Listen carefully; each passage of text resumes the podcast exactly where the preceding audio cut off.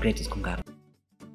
Buenos buenas tardes, buenas noches, a todos bienvenidos a un nuevo programa aquí en Secretos con Gabo. Estoy feliz, contento, emocionado porque tenemos una persona que, que viene saliendo de las tierras de unas playas que yo siempre he dicho y tú también lo has dicho en algún momento, yo, yo, yo no sé cómo van, yo, yo no sé por qué van, o sea, entiendo que es el amor al deporte y sufren mucho y ya vamos a hablar de eso más adelante, ¿no? Pero él es karateca, medallista panamericano, este, lleva 18 años siendo, eh, eh, estando dentro de, la profesión de, ser karateca y bueno, estoy emocionado, feliz, entusiasmado de poder platicar con él porque tenemos aquí a Alex Puche.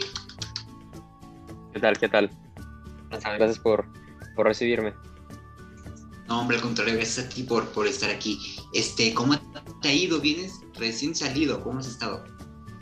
Sí, la verdad es que este, hace poco llegué a Mérida apenas. Eh, llegué a la casa con la familia, con todo, con los amigos.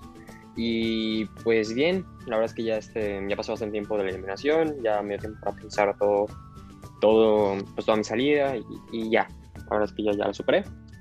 Es, es difícil, pero ya, todo bien. Súper. Más adelante vamos a hablar un poquito más de tu experiencia y todo lo que aprendiste y, de los retos y la misión que tenías tú al momento de entrar que lograste cumplir. Pero antes vamos a ir un poquito más para atrás. Vamos a conocer más al Alex, que a lo mejor la gente no conoce todavía, ¿no? Ese Alex que estudia diseño eh, multimedia, ese Alex que tiene el amor por, por el karate desde hace más de 18 años. Platícanos un poquito más de ti, eh, cómo eras de niño, cómo era tu infancia, en qué momento dices voy para, para ser deportista?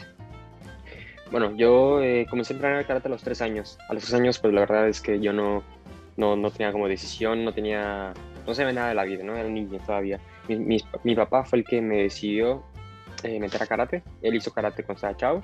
Entonces, él, él, decidió que entrara a karate. Intentaron meterme a fútbol, pero estaba muy chiquito. Me dijeron que no, que estaba muy chiquito. Entonces, en karate sí me aceptaron. Y así fue que comencé a, hacer karate. Súper. ¿Y, ¿Y cuándo es cuando ya empiezas a tener como conciencia de todo lo que estabas haciendo en el karate y ya empezaste a saber que te estaba gustando de que querías dedicarte? A los 12 años, a los, 12 años fue cuando, de hecho, yo comencé a jugar fútbol igual a los 5 años más o menos, 8 años, yo creo que por ahí de los 8 años. De 8 a 12 años jugué fútbol igual que karate, hacía los dos a la par. Y a los 12 años fue cuando comenzó en fútbol y fue cuando se me presentó la oportunidad de entrar a la selección. Ahí fue cuando decidí, porque eh, a, mí, a mí me gusta más el fútbol, de hecho, en la fecha me gusta, más, me gusta un poco más el fútbol. Y me acuerdo de la edición, o sea, me acuerdo cuando tomé la edición. Me acuerdo que estábamos en estábamos en el coche, o sea, mis papás, estaba, estaba yo, y mis papás me dijeron que necesitaba decidirme por un, por un deporte, que no quiero hacer los dos, porque, porque si ya los dos y enfocan los dos, pues al final no iba a hacer ninguna bien. Entonces necesitaba como que enfocarme en un deporte para meterle, pues bien, todo el esfuerzo a ese, a ese deporte. Eh, me preguntaron en el coche cuál, quería, cuál elegía, y estaban seguros que yo iba a elegir fútbol, porque pues en sí me gustaba mucho más el fútbol, mucho más el fútbol. Pero como yo me consideraba, me consideraba como que con dos pies izquierdos para el fútbol y yo soy derecho, entonces como que no, no era muy bueno. Y, y decidí irme por karate donde pensé que quizá podría hacer algo más, o quizá podría destacar un poco más, aunque me gustaba más el fútbol. Entonces decidí por karate, hasta mis papás se sorprendieron porque fue como, pues, si no te gusta karate, o sea, te gusta más el fútbol, pero decidí por karate, por algo y pues no me arrepiento, la verdad. No, y aparte de que mencionabas esto, aspecto de que podrás tener más cosas, o eh, más o menos así lo, mencionaste, o sea, llegaste a ser, bueno, no llegaste a ser, porque no es pasado, eres medallista panamericano. ¿Cómo fue esa experiencia? ¿Cómo fue el de repente llegar hasta ahí? Eh, hay una foto, si no me equivoco, en Instagram donde está toda tu familia abrazándote, supongo que también fue después de una competencia. ¿Cómo fue todo eso? Bueno, el Panamericano Juvenil, la verdad fue en 2017, fue algo este, igual sorprendente. Ese mismo año comencé, o sea, ese mismo año fue mi debut en selección nacional.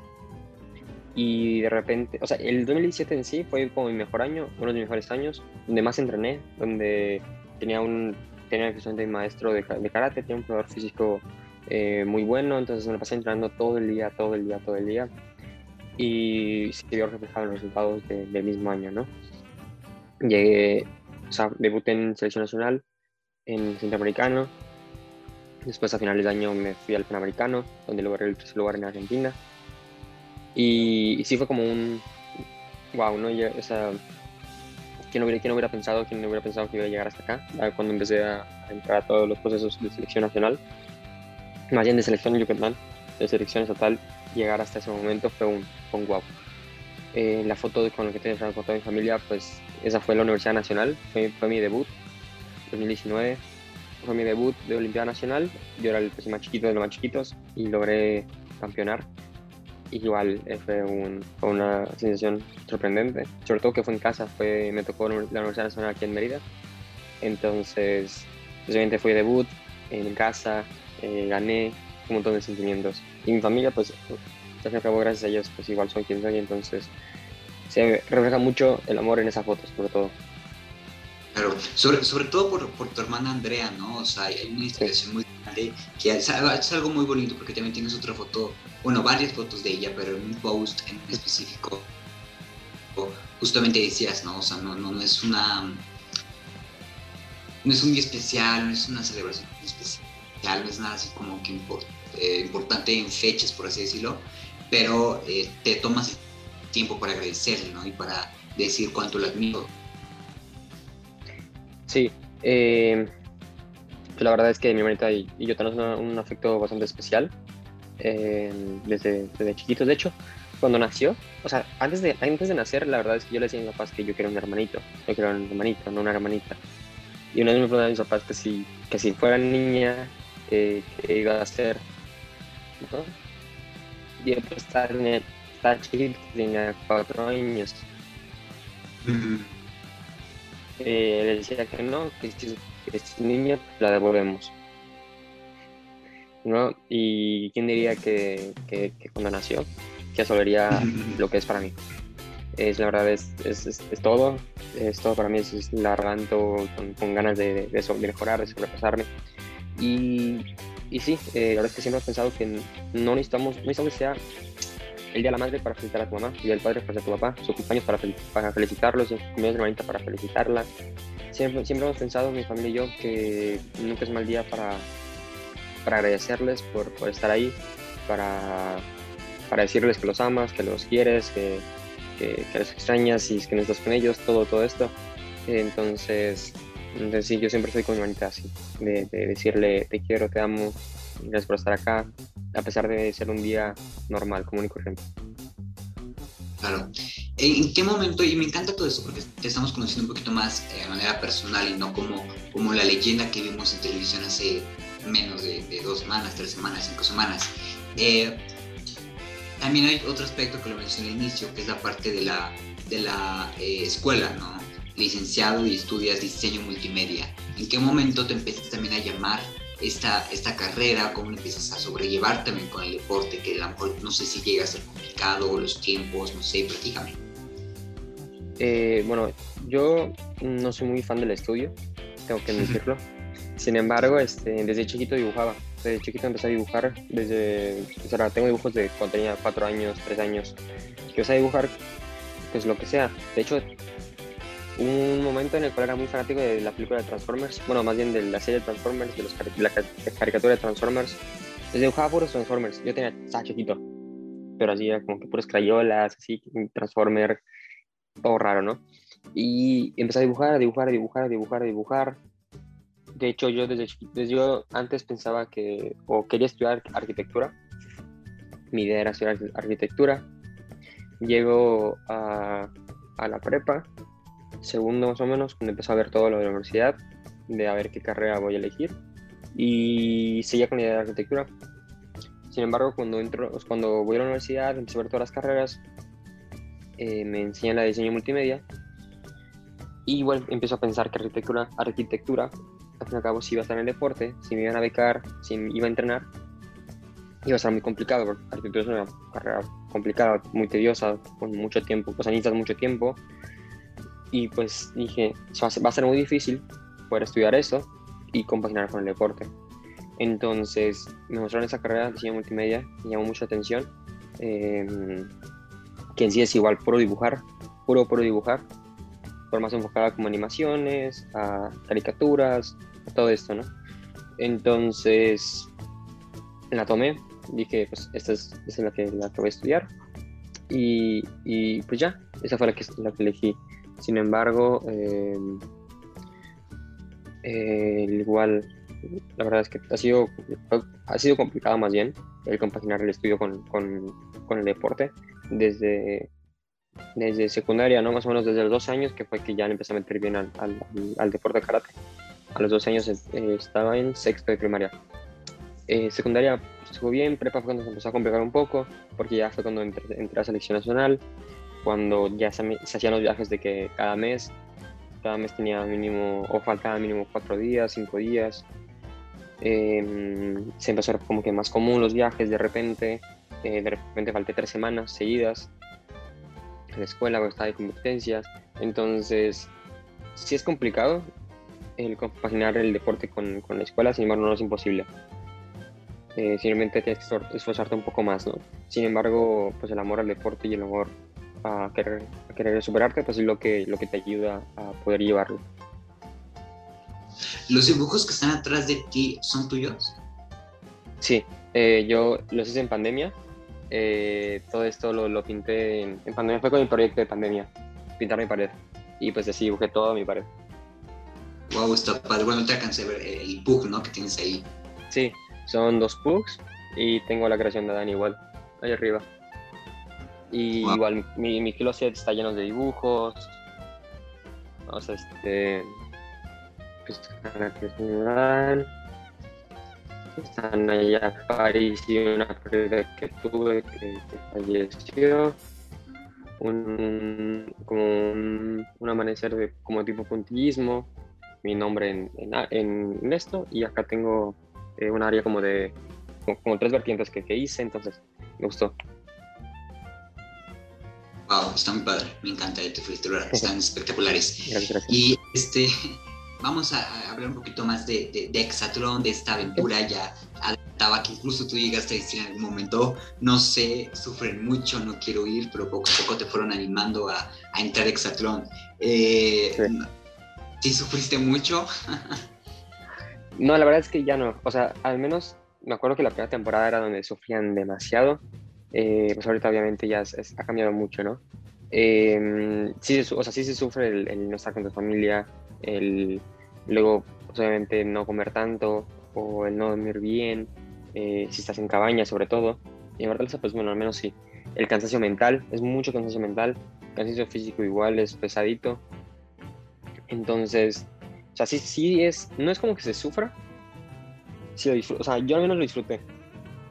Todo ese estilo de, vida me gusta, me gustó, entonces no se me hizo tan pesado. Sin embargo, sé que hay personas que, que se le puede ser pesado el estar mintiendo todos los días, el, el, moverse de un lado para otro, el, el, pues el no estar con tu familia, estar incomunicado totalmente, pues puede ser complicado. Pero este, yo lo disfruté, la verdad es que lo disfruté. Aparte, es, es, una, son altas y bajas a cada rato de emociones, ¿no? O sea, un segundo, una, al inicio de una competencia puedes estar hasta arriba y a la mitad puedes estar en medio y ir subiendo y bajando, ¿no? Sí, aquí sí es súper complicado porque nos acostumbramos mayormente a una competencia, bueno, si es muy, si son muy seguidas, una competencia cada semana, ¿no? Hay personas que pues compiten cada semana, por ejemplo, un futbolista. Pero aquí es cada día, entonces, si fallas tu punto, por ejemplo, la mañana, tu primer punto, te desanimas. Pero no puedes desanimarte tanto porque, o sea, no puedes desanimarte en sí, porque tienes que, vas a pelear otro punto enseguida, ¿no? Y después en la noche tienes otros dos puntos. Entonces, si te desanimas desde el primero y no logras recuperarte, los otros tres te va a ir mal. Entonces, es como que pierdes el punto, ok, ni modo, al siguiente, lo ganas, ok, bien, lo pierdes, chin, de nuevo para abajo bien, lo ganas. O sea, es como que muy, muchos sub y bajas emocionales y yo creo que es lo que más cansa. El, todo esto mental es lo que más cansa. El físico, digo, yo, yo creo que soy una persona bastante aproximada de no, no sufrir tanto físicamente. Tengo bastante condición, tengo bastante todo esto. Entonces nunca me cansaba en sí tanto físico. Sin embargo, mental sí, mental es un sub y baja de emociones. Eh, en el equipo, luego va bien en el equipo, luego de que tú metes puntos pero el equipo pierde, o luego pierdes, o sea, tú no ganas un punto pero el equipo gana. Entonces es así de que es súper complicado como, como entender todos esos sentimientos. Además de que, ¿cuánto dura una grabación de una sola competencia? Como dos, tres horas, ¿no?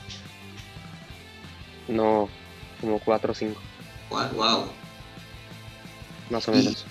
Y, ustedes no tienen contacto con producción, según yo, o sea, nada más es contacto entre, ustedes. O sea, es ver a los demás ahí haciendo lo suyo y ustedes esperando poder empezar a grabar, ¿no? Sí, nosotros solo grabamos, no, no, no hacemos nada más. Cuando te dicen y, no sé, te llaman, te mandan un correo, ¿cómo fue este momento donde te dicen vas y luego te dicen vas para Guardianes? la verdad es que fue un, fue un día para otro, o sea, fue muy, muy corto el tiempo que, que me dijeron de que estás dentro, ¿no? estás dentro, estás dentro, estás dentro, y la verdad fue una emoción grandísima. Eh, mis papás son fanáticos de la primera temporada, entonces ellos igual ya estaban de que eh, alucinados. Y cuando supe que iba a Guardianes fue igual el último día, o sea, cuando estaba volando a México fue cuando me dijeron, o un día antes también, cuando me dijeron, va a ser rojo. Y así de que, no manches, qué padre. O sea, al cabo pues todo el legado rojo que hay, toda la historia de los rojos es, es grandísima y si es como ponerte una, una playera que sabes que pesa o sabes que tienes que, sabes que, tienes que eh, eh, bueno, representarla al 100%. Más eh, dentro de, este, ya lo adelantábamos hace un, hace un momento, vas a vencer un nuevo reto, ¿no? Un nuevo reto que lo platicaste en redes sociales hace unos días, ayer prácticamente, y es el reto de, de vencer el miedo, ¿no? Y en ese plan llega y yo lo tomo como, como eso, con la oportunidad de, de estar solo, de encontrarme mismo, de, de, de, justamente no pensar otra cosa que no sea competir, que no sea en darme mi 100, que no sea mejorar. Y, y pues justamente darme cuenta de todo esto, ¿no? De empezar a confiar en mí. Entonces el Saturn me ayudó en ese, en ese sentido. Eh, empecé a confiar en mí, empecé a creer en mí. Eh, quizá fue muy tarde, quizá fue ya el, el día de eliminación. Sin embargo, cumplió con ese objetivo de, dar el primer paso, ¿no? Di el primer paso y me quedo con eso, con el primer paso y aquí pues justamente estoy siguiendo esos pasos, ¿no? Soy, no, no voy a quedar con el primero, sino quiero dar el segundo, tercero, cuarto, quinto y los que están necesarios. Entonces, eh, el primer paso, que más importante, ya se dio. Aquí afuera estoy dando los, dando los siguientes. Cuando tú compartes este, este video en Instagram y empiezas a ver todos los comentarios positivos hacia ti, eh, hasta cierto punto te llegó a dar como un tipo de confort al decir, ok, está bien y, está bien la decisión que yo tomé de, salir y hacerlo público, porque a veces es complicado hacerlo público, ¿no? Sobre todo eh, cuando estás en esto desde los tres años. Sí. Yo, este, la primera vez que lo dije fue, fue en el Exatron, en el aire, eh, lo conté no como venganza ni como, como, como, forma de, quemarlos o algo así. Simplemente fue como forma de visibilizar el problema y concientizar a la gente que, que no está bien, eh, que es común, que te puede pasar y puede ser que no se dando cuenta. Entonces fue eso, ¿no? Tratar de evitar a las personas que le sigan pasando, tratar a personas que, que, que sufran un trauma al futuro o al presente, ¿no? Entonces yo lo conté al aire y saliendo, no sabes la cantidad de mensajes de personas que me llegaban diciendo que se identificaban conmigo porque, por le está pasando, porque lo pasaron, por, porque lo sufrieron mucho, porque no lo han superado. Un montón, un montón de personas contándome esa historia que de lo mismo, ¿no? Entonces yo dije, ok, hay muchas personas que están pasando lo mismo. Tengo que hacer, tengo, tengo que hacer algo, tenemos que hacer algo que pueda hacer. Em, lo que sí fue visibilizar de nuevo el problema, tratar de, darles ese coraje, ese, ese empujoncito a los demás que necesitan para decirlo, tratar de, ayudarles eh, con esa fuerza. Entonces yo grabé el video de igual forma para ayudarlo, ¿no? Para ayudar a la gente, para decir, no importa, o sea, para decir, no es tu culpa lo que te está pasando, sin embargo, no te quedes ahí, sal a decirlo. Eh, no es tu culpa que, que todo ese maltrato psicológico, pero sal, ¿no? Puedes salir conmigo, puedes decírmelo a mí, puedes decirlo a quien tú quieras, pero sal a decirlo para que no, para que no te quedes más tiempo ahí y no sufras más. O si lo sufriste, perdón, o si lo sufriste, eh, de igual forma buscar la ayuda, ¿no? Si tú ya sufriste este problema, pues justamente eh, no quedarte ahí igual, sino buscar ayuda psicológica para poder superar todo esto, que si lo uno lo deja va a ser peor en un futuro. Entonces, pues nada que nada puede ser el objetivo del video. sobre todo la, eh, la, admiración que se siente al momento de, que tú lo haces, porque eh, es el programa familiar más importante ahorita en México, ¿no? Entonces, sabes que lo ven desde niños de 5 o 6 años que también incluso se llegan a vestir con los colores de, los guardianes, de, los héroes, no, de los este, conquistadores. Conquistadores, gracias de los conquistadores, este, o sea, como que es de admirarte mucho el que en ese momento, aunque estás pensando en ganar, estás pensando en la competencia, en tu equipo, en que tienes que seguir ahí, en la, a lo mejor la noche que dormiste en la cabaña o lo que sea, que te des tú ese tiempo de decir, necesito decir esto, es algo muy admirable, eh, ahorita se vienen grandes cosas para ti, eh, vas a seguir con, con, estudiando, vas a seguir con el deporte. Se viene ahorita en noviembre, que es, la, es un selectivo, ¿no? Para que puedas ir al Mundial de Indonesia, si no me equivoco. Sí, eh, tengo el selectivo, es un selectivo de, mi estilo de karate, de Shitoryu. Eh, son varios selectivos durante todos los años. Em, para el Mundial de, Indonesia, que es en Indonesia 2022. Y justamente ese es igual uno de los objetivos, ¿no? ganar el selectivo en enero tengo igual un selectivo ya de selección nacional para los, eh, bueno, el selectivo para Juegos Panamericanos. Igual me gustaría eh, participar, entonces voy a prepararme justamente para este igual. Tengo ya la universidad para los estudios, pues, igual representar a mi universidad que me ha estado apoyando pues todo este tiempo, sobre todo el, pues ese semestre que me fui a, a Lexatlón eh, ellos me dijeron, no te preocupes, ve, no pasa nada, aquí te esperamos. Entonces, igual, muy agradecido a, la Universidad de Anáhuac Mayab que me esperó y justamente quiero devolverles ese favor con medallas, ¿no? Que más que, estudiando y, dando resultados para la universidad y representándolo lo más alto posible. Entonces, entonces sí quiero, quiero, quiero darles el favor. Eh, y pues eso, seguir el año compitiendo lo más que pueda y pues que pase lo que pase, ¿no? Y así será, estás seguro que vas a tener medallas eh, en tu casa, nuevas medallas en tu casa. Eh, vamos a cerrar la entrevista con una dinámica, es, es muy importante. Quiero que te imagines enfrente del espejo o que estés viendo ahorita en la pantalla del celular. Y yo creo que esto ya lo has hecho, pero me gustaría hacer un poquito público. Eh, que te prometas algo a ti mismo. ¿Qué le prometerías a ese Alex, a ese Alejandro que esté enfrente de la cámara? bueno, le prometo creer en sí mismo, le prometo esforzarse, esforzarse en todo lo que, lo que eh, todo lo que vaya a hacer en, esta, en la vida y le prometo igual eh, ayudar a la gente. Yo creo que mostrar, eh, ayudarle con toda esta historia que quizá tengo, con todas esas ganas que tengo para ayudar a la gente, hacer algo al respecto para, para ayudarles. Entonces, entonces eso lo prometo. Súper. Eso te lo, pedí, perdón, esto te lo pedí por tres cosas. Eh, la primera para que sea una promesa para ti, la segunda para que nosotros escuchemos y agarremos estas promesas que cada artista que viene aquí nos comenta para incluirlas a nuestra vida, ¿no? Y poco a poco llenarnos de más energía y de más conocimiento. Y la última porque esta temporada no solamente la entrevista lleva tu nombre, está acompañada de una flor. En este caso yo te seleccioné la flor Centaurea ¿Por qué? Porque esta es una flor que simboliza, que significa que eh, explora y, emite felicidad. ¿Qué te parece? Me parece bien. Centaurea, ¿verdad? Centaurea, sí.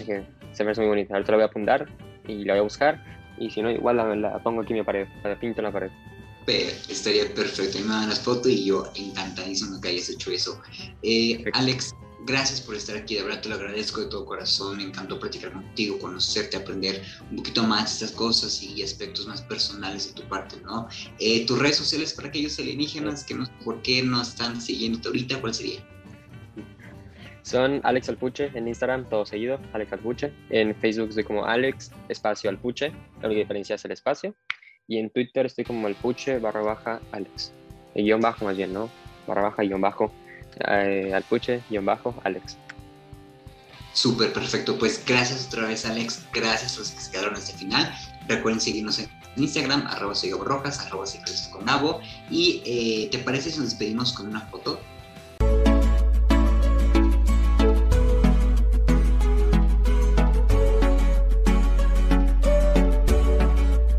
Secretos con Gabo. Buenos días, buenas tardes, buenas noches, sean todos bienvenidos o buenos días